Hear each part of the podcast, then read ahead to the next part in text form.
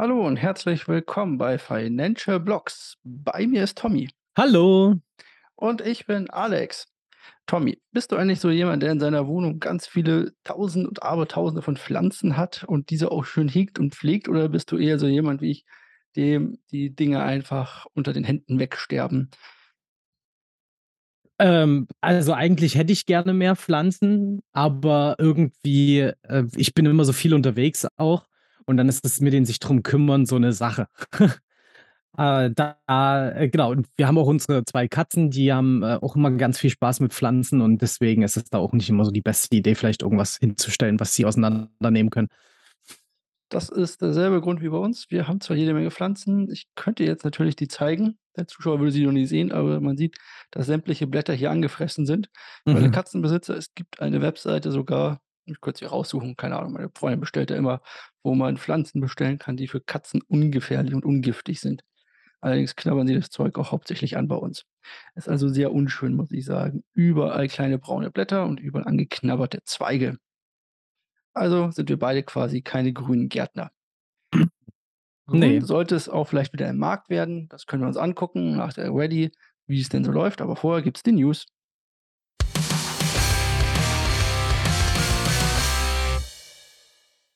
Kurz und knackig heute die News. Wir haben nicht so viel.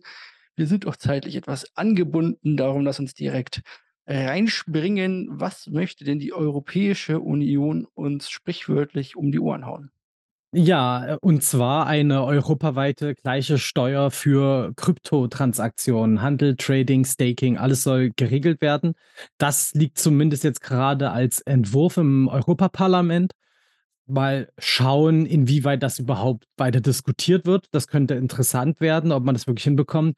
Äh, die das Paper, was dazu veröffentlicht wurde, kann man sich im Internet angucken. Es hat 11 Seiten und da gehen die auf unterschiedliche Punkte ein. Vor allen Dingen wird da auch eben auf die regionalen Unterschiede in Mehrwertsteuersätzen und sowas ähm, Ei Einfluss genommen, also halt darauf sich bezogen. Und das finde ich halt schon ganz cool, dass sie sich solche Gedanken machen. Fände ich jetzt für ein Blockchain-Thema, was oft überregional funktioniert, äh, auch eigentlich sinnvoll. Also, wie siehst du das? Oder sagst du lieber: „Äh, da kann man ja gar keine Steuerflucht mehr nach Madeira machen?“ Wer fliegt denn auch nach Madeira? Gibt's doch viel tollere wie Zypern und so weiter. Da zahlt man Ja. gar keine Steuern, während man auf Madeira, glaube ich, sogar noch Ja, glaube, Moment, zahlt man auch nicht, außer man hat 'ne internationale GmbH. Ne, Ja. Entschuldigung, nur als internationale GmbH zahlt man weniger Steuern auf Madeira, so rum war's. Die ganzen Streamer und Influencer fliehen da nur hin, weil sie sich dann mit rechtlichen Sorgen nicht in Deutschland auseinandersetzen müssen. So rum war das. Wann ziehen wir Hm. nach Madeira? Das ist die nächste Frage. Ja, äh, ist die Frage, wird das so in Deutschland, dass man das einfach per persönlichem Einkommen besteuert? Wird das so wie in Österreich, wo irgendwie nur der Wechsel zurück in Fiat besteuert wird? Wie auch immer das da drüben klappt, keine Ahnung. Oder wird das wie in na gut, jetzt Portugal oder irgendwie so was, wo gar keine Steuern bisher anfielen, wobei da gab's ja auch Bestimmungen, das Ganze jetzt zu versteuern. Von daher Ja, nicht, deswegen spannendes spannendes Thema auch. Ähm, ich glaube, die Diskussion darum wird sich aber noch ewig lange ziehen. Also, ich glaube nicht, dass wir da dieses Jahr jetzt auf einmal urplötzlich 'nen Kryptogesetz bekommen auf europäischer Weite. Äh, da brauchen wir uns keine Gedanken machen erst mal. Das sind erst mal nur Vorschläge, die da im Raum stehen. Und wer die Grünen wählt, werden Kryptos mit 100 % besteuert. So einfach ist das natürlich. Genau. Man muss ja Sarkasmus bitte hören man muss raushören. ja auch immer 'n bisschen Bashing hier betreiben. Ja, natürlich Genau. bisschen Sarkasmus mit rein. Es wären Ja. nur 95 %. Besteuern könnte man vielleicht auch bei Binance weiterhin etwas. Denn hier sind wieder neue Artikel aufgetaucht, unter anderem von Bloomberg. Und zwar unter anderem berichtet hier Bloomberg, dass es ein Problem bei den Rücklagen für gewisse Token bei Binance gab. Jetzt muss man 'n bisschen ausholen. Und zwar gibt es von Binance den BUSD, den Binance US-Dollar Token. Dieser wird von Paxos, einer anderen Firma sozusagen bereitgestellt, allerdings nur auf der ETH-Chain. Da sorgen die dafür, dass das Ding immer zu 100 % gedeckt ist. Die sitzen dann in New York und haben dazu auch Berichte online. Da kann man nachgucken, dass das alles immer zu 100 % schön gedeckt ist. Binance hingegen nimmt diesen Token und verteilt ihn auf andere Chains und sagt dann: „Na ja gut, wir hinterlegen halt diesen Token dann wieder mit unseren eigenen Assets und so weiter.“ und bekommt dann wieder ein anderes. Das heißt, 'n komplett anderer Token sozusagen als der BUSD, der auf der ETH-Chain sozusagen existiert. Und jetzt gab's ein Problem laut dem Bericht von Bloomberg und auch Binance von Binance bestätigt. Und zwar wurde auf einer Cold Wallet, auf der eigentlich die Assets liegen, um die Token zu decken, ähm, wurden quasi auch Kundentokens hintransferiert beziehungsweise gehalten. Das könnte natürlich also dazu führen, dass plötzlich der Token entweder überdeckt ist, was natürlich gut ist, oder dass plötzlich viel mehr Tokens da sind, also viel mehr BUSD zum Beispiel, als eigentlich Deckung da wäre, weil es ja Kundengelder ist. Das ist natürlich 'n Problem und das hat auch 'n sehr üblen Beigeschmack, wenn so etwas passiert. Dabei handelt es sich um das Binance, äh, 8 Gold Exchange Wallet, wo die irrtümlich, wie Binance sagt, hintransferiert wurden. Binance gibt hier weiter an, dass, äh, alle Werte immerhin noch 1:1 gedeckt sind. Das hat natürlich so 'n bisschen den Beigeschmack wie FTX, wo dann plötzlich sich auch irgendwelche Kundengelder mit Krediten und so weiter vermischt haben und irgendwelche Wertigkeiten hatten. Ist nicht schön, das Ganze. Hoffentlich lässt sich das wieder auseinanderklamüsern und hoffentlich hält Binance natürlich auch weiterhin daran fest, alle, äh, Token 1:1 zu decken. Sonst könnte das böse enden für die Kryptoindustrie, würde ich meinen. Wie stehst du dazu? Ist das jetzt ein Grund für dich, Binance zu verlassen oder ist das sagst du: „Na ja, gut, kann mal passieren?“ Äh, die Frage, ähm, was da wirklich die hundertprozentige genaue Wahrheit ist, also wie wie hoch das auch verteilt war sozusagen, also, ähm, über welche prozentualen Sachen reden wir da? Also, weil bei FTX war einfach das ganze Problem, dass halt wirklich ein überwiegender Teil aller Coins nicht gedeckt waren, sozusagen das Geld dahinter veruntreut wurde. Und das, äh, erscheint mir jetzt bei Binance nicht so der Fall. Also, nur weil da, ähm, halt so 'n Fehler, wie sie sagen, passiert ist, ähm, sehe ich jetzt nicht unbedingt, dass da so 'ne große Angriffswell äh, oder Angriffsmöglichkeit für das gesamte Netzwerk irgendwie vorhanden wäre. Deswegen sehe ich's erst mal nicht so schlimm. Es ist halt doof. Das muss man wirklich so sagen. Und ich hoffe, dass solche Sachen einfach ordentlich aufgearbeitet werden, damit halt so was nicht passieren kann noch mal oder, ähm, sich das vor allen Dingen halt alles klären lässt. Immerhin ist es auf 'ner eigenen Wallet gelandet, die transferierten Gelder. Nicht Ja. so wie ja bei Crypto.com damals, wo irgendwie die ETH aus. Versehen an 'ne andere Firma geschickt wurde. Richtig, genau. Und solche Sachen, wo man sich auch vorstellt: „Ach, das wäre ja noch schlimmer.“ Also, ähm, der Binance-Sprecher sagt dazu gegenüber Bloomberg: „Ja, also es ist die ganzen Vermögenswerte sind noch 1:1 abgesichert und man ist sich des Fehlers bewusst und klamüsert das wieder auseinander sozusagen.“ Ja. Wie gesagt, es hat 'n bisschen, äh oder es hat jetzt genau in dieser Zeit, wo wir diesen ganzen diese ganzen Unsicherheiten haben oder ha hatten, besser gesagt, und jetzt mal wieder nach oben geht, natürlich so 'n bisschen das Problem, dass hier wieder so 'n Unsicherheitsfaktor mit reinkommt. Und das finde ich nicht schön. Da könnte man natürlich sauberer arbeiten und dann wäre das Ganze natürlich auch ein bisschen besser. Binance steht ja auch immer noch der eigentliche, äh, Proof of Reserve aus. Da bin ich mal gespannt, was da noch dieses Jahr kommen wird und dann schauen wir mal. Solange sich aber dadurch jetzt nicht irgendwelche großen Fluchten oder, äh, Sachen ergeben, wie das wieder noch mehr Leute das Geld abziehen, ähm, sehe ich da jetzt auch erst mal kein großes Problem bei dem Ganzen. Ein großes Problem könnte natürlich auch hier wieder die Grünen sein, wir reden über Atome. Was hast denn du heute so mit den Grünen? Verstehe ich jetzt Keine nicht, Ahnung, das hat sich am das kommt. Anfang irgendwie so ergeben, weil ich vorher noch 'n Tweet gelesen habe, äh, von irgendeinem Kollegen, der meinte, äh, warum denn, äh, dass man nicht mit unserer Rente spielen soll in Bezug auf die Aktienrente. Das Mhm. hätte ich aus dem Lager der SPD erwartet. Gut, da gab's auch Tweets zu, aber das kam auch von 'nem Grünen, wo ich mir auch gedacht habe: „Junge, mal ganz ruhig hier so ungefähr.“ Und jetzt haben wir heute noch, äh, den Atomstrom mit Ja, drin. Richtig, genau. Ähm, ja, da wurde au wird auch fleißig diskutiert, denn nämlich bereits vor 1 1/2 Jahren hat sich ein ähm, eine Mining-Firma, eine Bitcoin-Mining-Unternehmen, TeraWulf, mit einem Riesenkonzern für Atomenergie, nämlich Cumulus Data ähm, also der Energieerzeuger heißt Talen Energy und die haben ein ein Unternehmen, Cumulus Data als Tochterfirma. Und die wollen jetzt also haben sich vor 1 1/2 Jahren zusammengetan und wollen jetzt zusammen das 1. komplett durch Atomenergie betriebene Rechenzentrum, was nur Bitcoins meint, ähm, auf die Beine stellen. Also, soll jetzt bald sogar, ähm, released werden. Ähm, die Inbetriebnahme soll demnächst stattfinden.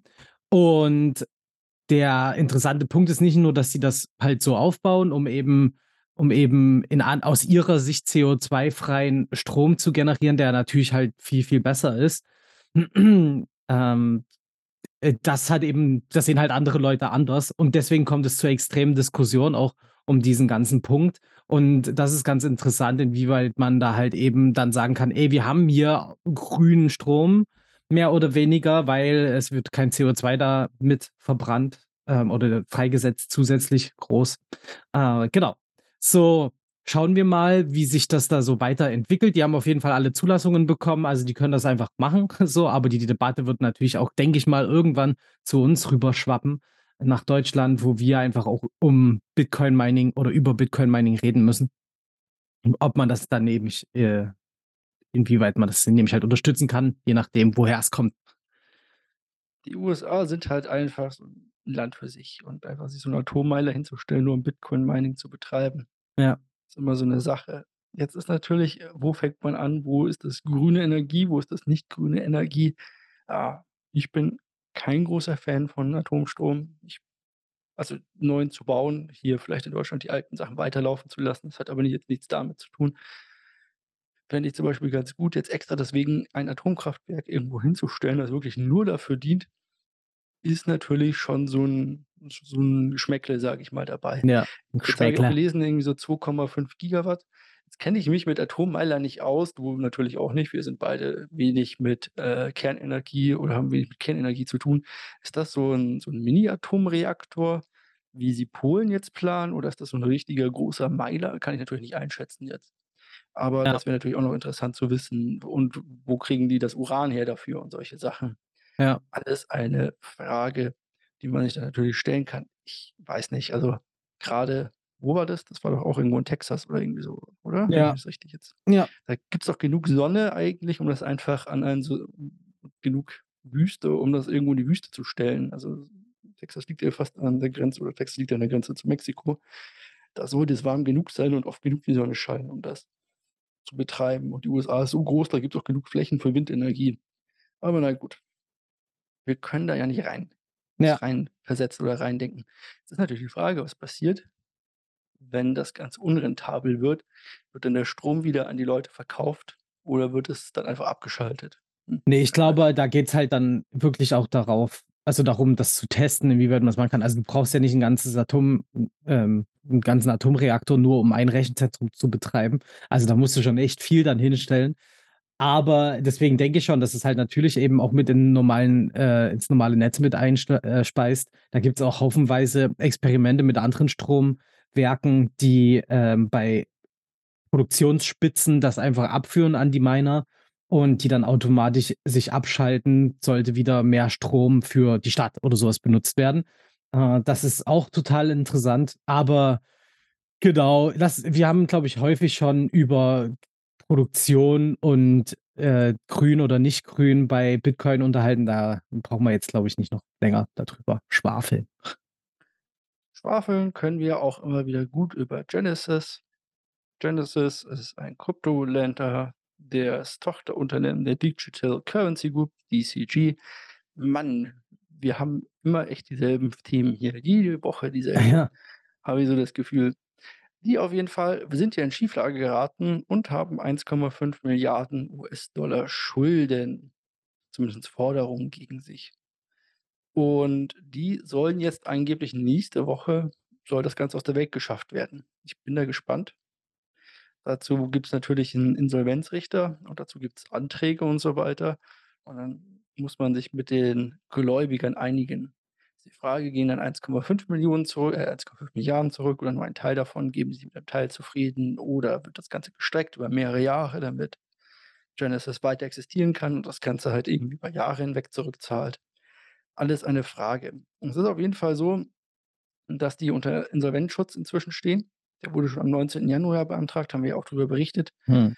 Und damals hieß es, glaube ich, noch, es geht irgendwie nur so um 900 oder 500.000.000 US-Dollar. Dann ging's plötzlich um 1.000.000.000 US-Dollar und jetzt geht's schon um 1,5 US-Dollar. Das wird irgendwie immer mehr, habe ich das Gefühl. Ja, ich glaube, da wird einfach noch mehr herausgeholt. Das ist aber wirklich so lustig gewesen, dass es teilweise im Wochenschritt, äh, sich die Zahlen da erhöht haben. Ich hoffe, äh, dass sie auf jeden Fall 'ne gute Lösung finden, um auch eben die Kunden zu entschädigen in irgendeiner Form. Aber ja, sind wir mal gespannt, was dabei rauskommt. Auf jeden Fall. Die DCG immer noch ja auch selber so 'n Black so 'n Buch, also so 'n so 'n so 'ne Blackbox, so 'n Buch mit 7 Siegeln, wo man nicht richtig reingucken kann, die so viel irgendwo in dem Space allerdings unterwegs sind. Mal schauen, was dabei noch rauskommt. Auf jeden Fall, ähm, ja, dieses Insolvenzverfahren lastet natürlich da auch noch 'n bisschen mit drauf. Und es sind, wie gesagt, nicht nur große Leute, die da, äh, auf Geld warten. Es sind ja auch kleine Leute, die in dem Lending-Prozess festhängen und ihre Gelder da nicht rausbekommen. Rausbekommen tut man wahrscheinlich auch nichts aus dem Cardano-Netzwerk, wenn's denn mal stillsteht, aber das tat es ja zum Glück nicht. Ja, denn nämlich nur ein paar ein paar in Anführungsstrichen, äh, Nodes sind ausgefallen. Da gab es zumindest so die Aussage der Entwickler, eine Verkettung von dummen Zufällen, äh, kleine Bugs, die sich miteinander kumuliert haben, die dann dafür sorgten, dass halt 50 % der Validatoren nicht mehr ansprechbar waren im gesamten Netzwerk, was schon 'ne drastische Nummer ist. Das gasa nicht das gesamte Netzwerk ist ausgefallen, das muss man ihm wirklich zugutehalten, aber halt wirklich einmal kurz das runtergespiked. Ja, also ist jetzt auch nicht das 1. Mal, dass wir davon hören. Solana war da eigentlich noch besser unterwegs, so Ja, in den letzten hatte das Jahren. einmal im Monat mindestens. Richtig, genau. Jetzt hat's mal Cardano getroffen. Kurstechnisch hat's das auch so gut wie gar nicht interessiert. Also, da hat Cardano sich ähnlich wie andere Währungen, Bitcoin und so verhalten, genau in dem Zeitpunkt. Also, da auch nichts spürbar gewesen, aber wie so oft, das hatten wir hier auch schon, sind so technische Details oft für die Kurse absolut irrelevant, weil die wenigsten sich wirklich damit auseinandersetzen, sondern halt traden. Genau. Und wie gesagt, das Netzwerk war noch funktionsfähig. Irgendwer hat sich selber wieder hingekriegt. Ja. Die Frage ist natürlich, kann man den Fehler reproduzieren und anscheinend wohl nicht. Das schien wohl tatsächlich so 'n unglücklicher Zufall zu sein, wie du's genannt hast. Ist natürlich blöd, wenn man weiß, dass unglückliche Zufälle passieren können. Ja. Aber solange das Ding noch irgendwie weiterläuft im Großen und Ganzen, ist das ja auch alles gut und dann mal schauen. Solange das nicht häufiger vorkommt, sollte man's vergessen. So, es kann immer mal einen kleinen Schluck auf haben, solche Systeme, wie ich das so schön nenne. Ja. So, weißt du, was häufiger vorkommen könnte mal so in Zukunft? So die Kursanstiege, wie wir sie jetzt die letzten Tage hatten. Das könnten wir und deswegen schauen wir auch direkt uns den Markt an und gucken, ob wir denn zukünftig auch solche tollen Kursanstiege haben.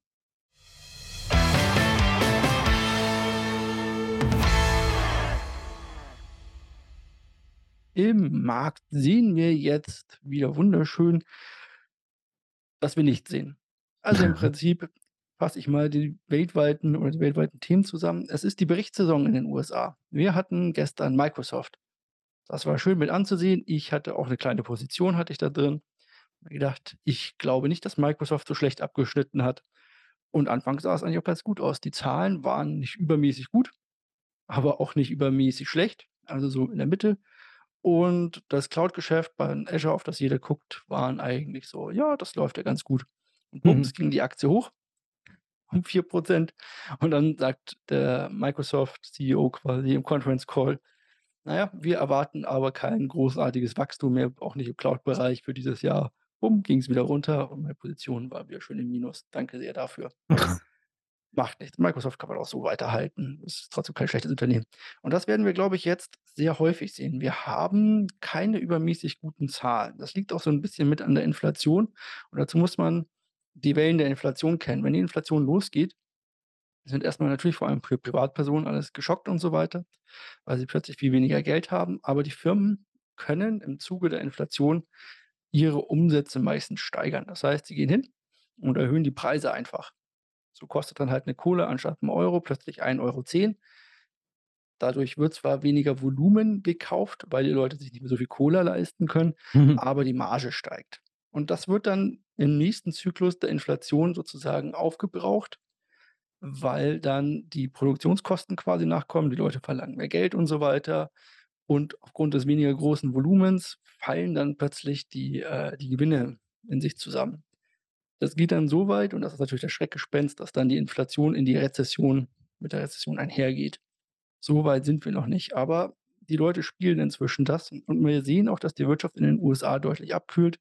Wir haben viele Entlassungen im Tech-Bereich. Das ist natürlich auch immer schlecht für den Bitcoin, denn Bitcoin wird als Risk-on-Message äh, und der ganze Kryptobereich wird so als Risk-on-Asset gesehen, so ähnlich wie Tech-Aktien. Und das spielt man dann quasi oder spielen dann die großen Indus äh, die großen Trader und sehen natürlich, hm, vielleicht sind wir doch nicht oder vielleicht landen wir doch nicht so weich mit unserer gesamten Wirtschaft. Ich habe letzte Woche vergessen, den Markt quasi oder den Kalender für die nächste Woche auszugeben. Das werde ich diese Woche natürlich nicht. Wir haben ab morgen natürlich die Konsumentenausgaben in den USA. Das ist ein wichtiger Index, der wird allerdings gleich hoch erwartet wie davor. Wir haben nicht militärische Ausgaben und so weiter in den USA. Wir haben aber auch das Bruttoinlandsprodukt für die USA. Das wird vom Markt zwar immer oder das wird bei uns immer ziemlich wichtig gesehen, ist aber für den Markt eher uninteressant. Warum? Weil es ein zurückliegender Indikator ist. Was bringt es mir zu wissen, wie das letzte Quartal abgelaufen ist, wenn ich ja dieses Quartal eigentlich haben möchte? Aber wir haben am Montag dann auch, äh, das Bruttoinlandsprodukt für Deutschland. Und das ist sehr interessant, quartalsweise weil es wurde oder es wird erwartet 0,4 oder es wurde das letzte das letzte Quartal war 0,4% Wachstum noch. Und es wird jetzt mit -1,1 gerechnet für das letzte Quartal.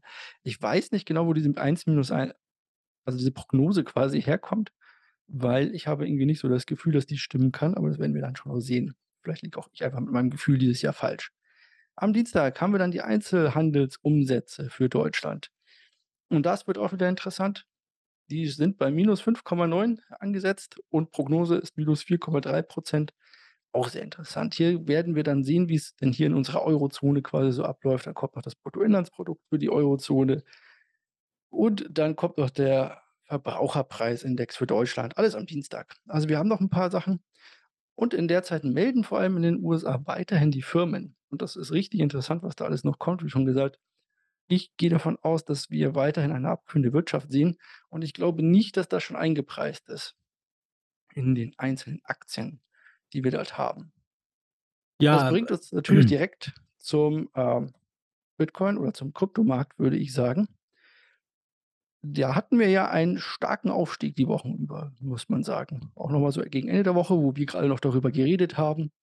So, es könnte ja hochgehen. Da gab's Ja. erst mal 'ne tiefe rote Kerze dank dir. Du hattest ja gesagt: „Ja, wir könnten ja auch abfallen.“ Das habt ihr nicht mehr mitbekommen. Das war ja noch im Tag der Aufnahme am Mittwoch. Aber dann Ja. ging's auch ordentlich hoch. Ja, auf jeden Fall. Also, wir haben jetzt wirklich im Wochenzyklus immer so zwischendrin einen großen Schritt, dann 'ne längere Seitwärtsbewegung und dann der nächste große Schritt. Und das passt immer irgendwie total toll auf unsere Podcastaufnahme. Wenn wir nächstes nächstes Mal noch so einen Sprung nach oben machen, könnten wir dann schon fast an den 24.000, 25.000 rankommen. Und da ist aus meiner Meinung nach die magische Grenze, äh, wo wir uns drüber ansiedeln müssen, weil dann brechen wir 'nen großen Trend. Hoffen wir mal, dass wir das hinkriegen. Ich sehe es aber 'n bisschen realistischer, dass wir wieder noch mal runterziehen, so zwischen 20.500 und wenn da drunter vielleicht sogar 19.500. Mal gucken. Äh, das kann ich mir noch mal gut vorstellen, dass wir uns vorher erst mal noch mal bisschen konsolidieren. Oder wie Das siehst du das? könnte natürlich sein. Mhm. Ähm, ich gucke mir natürlich auch hier immer noch so 'n bisschen das Drumherum an. Wir hatten immer zwischenzeitlich, äh, auf die Bitcoin-Dominanz geguckt und dann gab's immer so Rallys, wo wir dann gesagt haben: „Ach, schaut mal hier, die Altcoins sind plötzlich irgendwie 10% im Plus“ und so weiter und die Bitcoin-Dominanz ist gefallen. Ja. Und im Kryptospace ist es ganz häufig so um einen nachhaltigen Anstieg der Preise zu sehen, muss Bitcoin quasi vorweglaufen. Das sehen wir haben wir eigentlich bisher immer gesehen. Und das war bisher irgendwie nie der Fall, sondern es ist immer weiter rumgedümpelt und die Altcoins haben dann mal angezogen und Bitcoin hat sich ja quasi über Wochen jetzt seitwärts bewegt, vor allem auch nach dem FTX-Vorfall, ja noch mal 'n bisschen runter. Und jetzt sehen wir allerdings, dass die Bitcoin-Dominanz auf 42% gestiegen ist. 42% in den letzten 30 Tagen. Also, wir sind ordentlich hochgeschossen von, ich glaube, 38, 39 waren wir da in der letzt in letzter Zeit. Bedeutet, hier könnten wir tatsächlich einen nachträglichen Anstieg sehen, meines Erachtens nach. Ich hoffe, dass wir, wie gesagt, nicht noch mal auf die 19,5 runterkommen. Das würde mich aber nicht wundern. Wie gesagt, diese Berichtssaison und dieses Marktumfeld war oder es war alles so eingepreist, als würden wir super als würde die Welt quasi eine perfekte äh, eine perfekte Welt sein und alles würde sich so spielen, wie die Märkte es gerne hätten. Und so ist es halt oft leider nicht. Aber wie gesagt, die Bitcoin-Dominanz, die, äh, gefällt mir da oben. Das heißt, es könnte weiterhin gut oder könnte weiterhin so gut sein. Und sehen wir natürlich auch, dass in der letzten Woche allerdings auch die äh, Altcoins wieder 'n bisschen abverkauft wurden heute. So ETH ist wieder runter um 5 % heute. Das ist quasi fast schon wieder auf Wochenausgangsbasis wieder zurückgefallen und solche Sachen. Was hast du denn als deinen Gewinner der Woche? Aptos. Und da war ich, ähm, sehr überrascht. Ich kenne das Projekt jetzt auch schon 'n bisschen länger.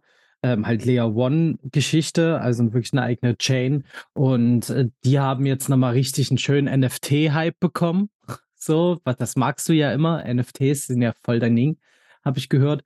Und, äh, dann sind die jetzt aber auch in der Atomic Wallet, äh, eingebunden wurde und das beides so in Kombination hat einfach den Kurs um 116 % innerhalb von einer Woche eskalieren lassen, was halt absolut krass ist, dafür, dass es Projekt schon eigentlich relativ lang gibt, wenn man sich so andere Pump-Coins anguckt.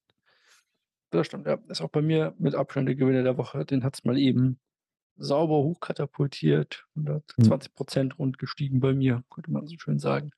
Ja, herzlichen Glückwunsch an alle, die da drin waren, die den Ja. gehalten haben. Hoffentlich könnt ihr damit was anfangen mit dem Geld, das ihr gemacht habt. Vergesst nicht, immer 'n bisschen Gewinne zu sichern. Und ich würde sagen wir sind Das, für äh die Woche fast schon durch. Also, ich Ja, sehr gut. Heute mal Ähm kurz und knackig. Wie gesagt, wir haben's nicht so Ja. Können ja nicht jedes Mal fast 'ne Stunde machen, so wie, äh, das letzte Mal. Das wäre natürlich schön. Was mir allerdings auch aufgefallen ist Shiba Inu ist wieder zurückgefallen. Oh, also gut, dann machen wir mal hier die Abmod. Bitte bitte liked, was das Zeug hält, äh, erzählt von unserem Podcast und dann hören wir uns nächste Woche, würde ich sagen. Bis dahin. Bis dann. Tschüss.